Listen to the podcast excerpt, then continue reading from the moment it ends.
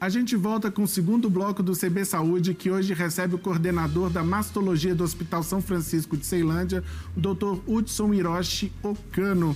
Doutor, a gente estava tá conversando sobre câncer de mama, sua especialidade, e esse é um assunto que gera muita dúvida até hoje. Por mais que todo ano a gente tenha o Outubro Rosa e a gente responda as dúvidas, certas ideias ficam como uma dúvida. Uhum. Eu queria tirar alguns, algumas dúvidas com o senhor, o, o que é verdade, o que não é, para colocações que a gente vê muito comumente.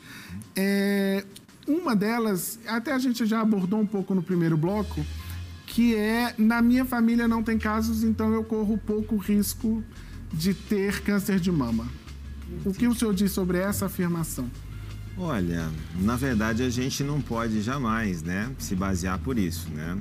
Haja vista, como a gente falou no primeiro bloco, né, que 90% dos cânceres de mama descobertos, eles são adquiridos. Então hoje a gente sabe que a gente pode reduzir próximo de 30% o câncer de mama com algumas medidas, né?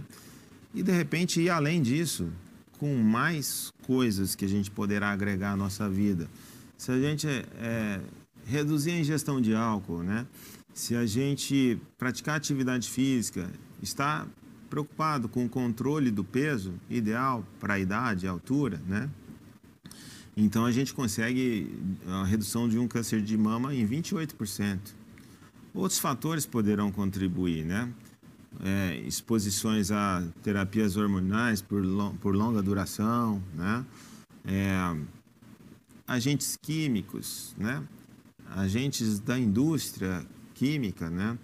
E estresse, poluição, sedentarismo, são vários os fatores. Então, nesse cenário, é, tentar levar a vida da forma mais saudável possível irá fazer impacto, né? E, e, e não ter o... Se apenas 10% do total de cânceres de mama são por fatores genéticos, os outros 90%, né, na sua grande maioria, irá ter um, um parente com câncer de mama. Iremos procurar por mais parentes de câncer de mamas e provavelmente não iremos ter. Então, assim, 90% são casos adquiridos e não de origem de familiar, né? Perfeito. É, uma outra dúvida muito comum é a questão do é, sentir um caroço é só quando eu sinto um caroço que tem câncer de mama? Ou é, se eu sinto um caroço, eu tenho câncer de mama uhum. automaticamente? Como, como é hoje o conhecimento que a gente tem sobre essa. É, sentir é, essa questão do caroço? Ele indica o câncer, não necessariamente indica o câncer, e pode haver câncer uhum. sem o, o surgimento desse caroço? É, eu acredito que o palpar alguma alteração na mama né, deva ser motivos de aflição para muitas pacientes, principalmente aquelas que nunca perceberam nenhuma normalidade, né? Mas é, mais do que a gente palpar alguma alteração, é a gente ficar atento ao período em que a mulher tem que estar fazendo o rastreamento e a pesquisa rotineira para se haveria algum risco de câncer, né? Então, não palpar nada na mama não é segurança que ela não possa estar tendo câncer né, de mama. Então, o ideal é que ela vá, que ela faça conforme o médico recomenda os exames, né? E em muitos casos iremos descobrir câncer de mama ainda no, no momento em que a doença não ainda é palpável, né?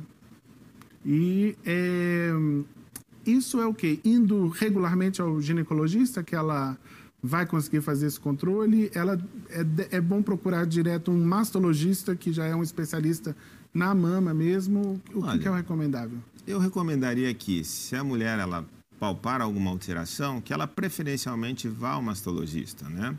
Ou que ela veja alguma anormalidade ao espelho, seja uma alteração da coloração da pele, seja uh, essa pele que mudou a sua textura, né? ou alguma outra alteração como saída de secreção espontânea pelo mamilo, né? isso deverá ser visto pelo especialista. Mas o ginecologista é um grande aliado. É, em algumas situações, tem pacientes desenvolvendo câncer de mama em idades atípicas, né? não habituais.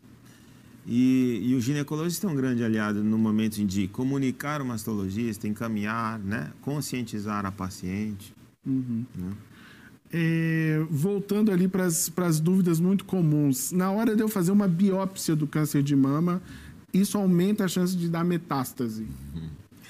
Não, isso não é verdade. Até porque é, é, o único meio da gente fazer uma biópsia confirmativa, um diagnóstico, seria através dessa biópsia. É, é, a, é a forma. Mas não é porque, assim, se ele já for um carcinoma infiltrante, daquele aquele carcinoma invasor de mama, que naturalmente ele poderá dar metástase, espalhar pelo corpo, é, ele ele irá fazê-lo independente da biópsia ou não, se o paciente negligenciar a situação. Né? Carcinomas que ainda não passaram a fase de invasão, esses também não irão ser inoculados na circulação e nem no sistema linfático para que, que a doença dissemine. Então, esse é um mito que precisa ser combatido. Né? É, as pacientes, se necessitarem, devam fazer biópsia. O tratamento e, e a sobrevida e a forma como a doença irá sofrer o seu desfecho, ele, ele irá acontecer independente da biópsia. Uhum. E a biópsia ela é fundamental para saber o que a pessoa tem e qual é o tratamento que ela vai, vai necessitar, né, doutor? Sim. Sem isso, sem o conhecimento, é. fica muito complicado combater a doença. Né? Preferencialmente, é, e num cenário ideal, é a gente tratar, ainda mais que hoje, o câncer de mama, a gente personaliza devido à natureza daquele, daquele carcinoma. Existe mais de um tipo de câncer de mama, né? Existem mais de um tipo. A gente pode falar isso em tipo histológico e tipo molecular. Tem várias formas de classificar o câncer de mama, né? Então, assim, é, num cenário ideal, a gente precisa da biópsia para fazer o melhor tratamento para o paciente. É, e é isso em época de, de muita fake news sobre saúde é um problema, né? A pessoa acaba resistindo a uma coisa que vai ser boa para ela. Hum, é, infelizmente. Tamanho do seio influencia na chance de, de desenvolver câncer de mama. Tem um seio muito grande, eu até entendo a, a lógica. Eu tenho mais células, não sei é. se o meu seio é maior, se o meu seio é menor, talvez diminua a chance. Mas isso faz algum sentido? Não, não faz. Uhum. A, é, a, gente não está mensurando a mama como a quantidade de tecido absoluto, né? É, é, claro que uma mulher que possa estar com a mama muito volumosa, e eu não quero ser taxativo aqui, né? Ela pode estar em alguma situação de obesidade, nem sempre, né? E a obesidade influencia? Influencia. Entendi. A obesidade, o sedentarismo, os, os maus hábitos de vida acabam influenciando sim. Mas não pelo volume da mama em si. Né? Esse é um mito. Entendi. Então, tendo seios, o risco é parecido e... Agora, falando de tenho seios, eu, eu até tinha colocado uma dúvida aqui que é comum, mas é, homem pode ter câncer de mama? Homem tem.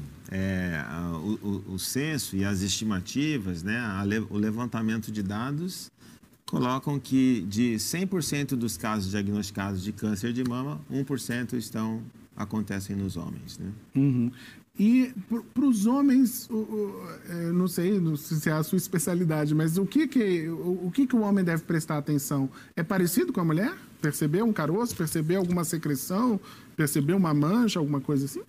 Sim, o homem quando ele descobre, ele está prestes a descobrir um câncer de mama, ele vai alterar, ter alterações parecidas com o que poderá acontecer na mulher, né? A vermelhidão ao redor da areola. Normalmente o câncer de mama masculino é mais central, né? É, às vezes uma retração de pele, a pele retraiu, ou até a mudança na textura da pele, né? É, a, é, em casos onde a gente vai testagem genética em uma mulher e se descobre que ela está mutada, o irmão, o filho, né? É, os parentes próximos, o pai dessa mulher que teve a sua testagem genética alterada, ele precisa estar procurando um mastologista para checar a questão dele, porque daqueles 10% de alteração genética, isso influencia muito nos parentes masculinos, né? Uhum. Então, Mas dificilmente o homem está preocupado em detectar algum câncer de mama, né? Devido a esse 1% de doença do total do que é o câncer de mama, né? Sim.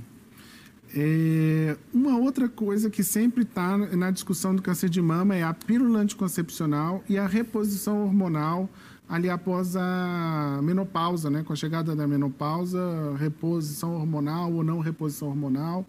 O, que o conhecimento nos diz sobre a possibilidade da pílula e da reposição hormonal aumentar ou não a chance do câncer de mama?